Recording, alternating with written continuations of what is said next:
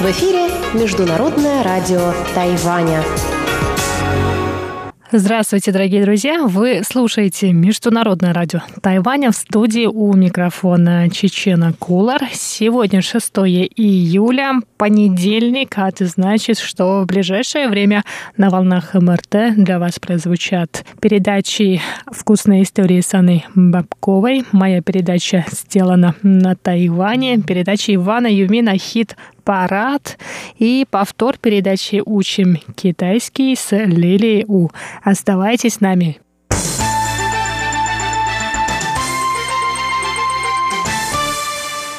А сейчас главные новости 6 июля. Руководство Китайской республики Тайвань приняло сегодня участие в церемонии открытия железнодорожного парка Государственного тайваньского музея находящегося рядом с северными воротами Бэймэнь старой городской стены Тайбэя. На мероприятии присутствовали президент Цаин Вэнь, министр транспорта и коммуникаций Лин Диалун и министр культуры Ли Юнде. Президент Тайваня Цаин Вэнь сказала, что железнодорожный парк сыграл большую роль в тайваньской истории.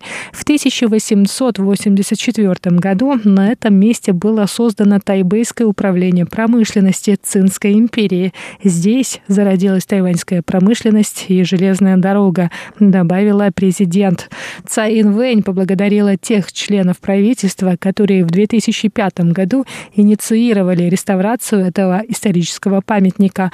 Она также призвала жителей острова не забывать о богатой истории Тайваня и посетить железнодорожный парк, поддержав внутренний туризм.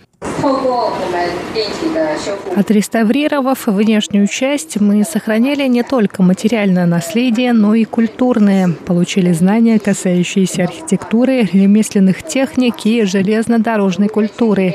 На территории парка мы можем познакомиться с историей и целым пластом культуры.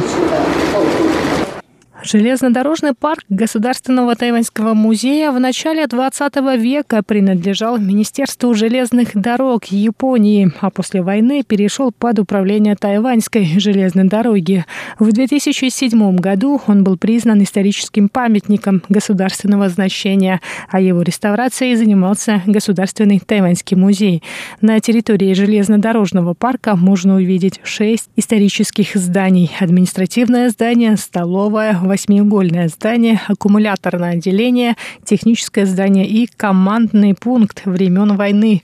Музей планирует организовать постоянные выставки, посвященные развитию железной дороги на Тайване и реконструкции парка.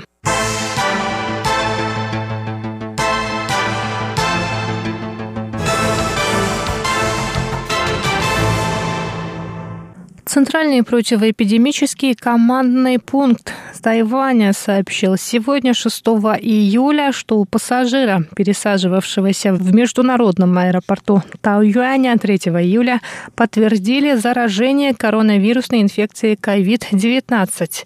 Иностранный рабочий из Филиппин летел в Гонконг из Манилы через Тайвань. По прибытии в Гонконг ему сделали анализ, который оказался положительным.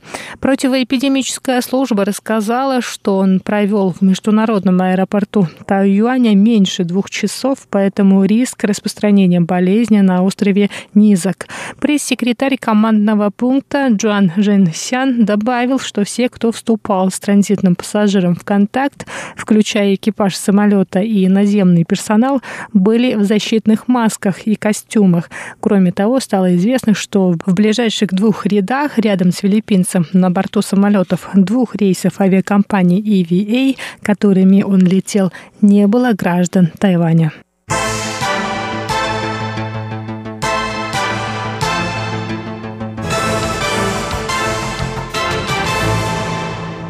Тайвань успешно справляется с эпидемией коронавирусной инфекции COVID-19, приучая жителей острова к новому противоэпидемическому образу жизни. Одновременно с этим правительство Тайваня продвигает зеленый, более экологичный образ жизни. Глава управления по охране окружающей среды Джан Цзэдзинь рассказал 6 июля о главных принципах зеленого образа жизни. По его словам, такой образ жизни касается касается всех сфер жизнедеятельности человека, включая базовые потребности в еде, одежде, жилье и средствах передвижения, а также образование и развлечения.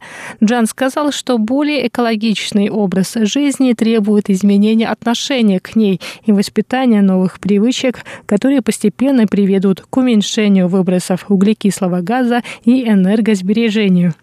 Кроме того, Управление по охране окружающей среды совместно с пяти туристическими агентствами разработало 10 маршрутов путешествий по острову. Эти маршруты разработаны для туристических групп, которые будут пользоваться общественным транспортом, что также соответствует концепции экологичного туризма. В управлении пообещали, что позже эти маршруты будут адаптированы для самостоятельных поездок.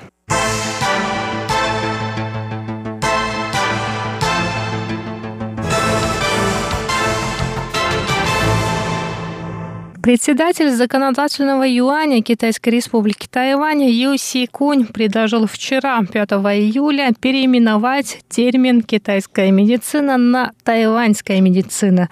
Выступая на Тайбэйском международном форуме китайской медицины, он сказал, что история ханьской медицины Хань-И насчитывает несколько тысячелетий, а термин «китайская медицина» Джун-И существует не более ста лет. Ю добавил, добавил, что Традиционная медицина, возникшая в Древнем Китае, распространилась на Корейский полуостров, превратившись в корейскую медицину, и в Японии, где ее называют ханьской медициной. Поэтому на Тайване ее необходимо называть тайваньской медициной, считает Юси Кунь. Ранее некоторые депутаты тайваньского парламента также заявляли о намерении переименовать авиакомпанию China Airlines и название страны на паспортах правах граждан Китайской республики Тайвань. Этот вопрос уже вошел в повестку обсуждения на внеочередных заседаниях парламента. Что касается изменения названия традиционной медицины, в парламенте есть и сторонники, и противники этой инициативы. Это были главные новости 6 июля. Далее вы услышите передачи «Вкусные истории», сделаны на Тайване, «Хит-парад» и повтор передачи «Учим китайский». Новости подготовила Чечена Кулар. Я с вами еще не прощаюсь. До скорых встреч на волнах МРТ.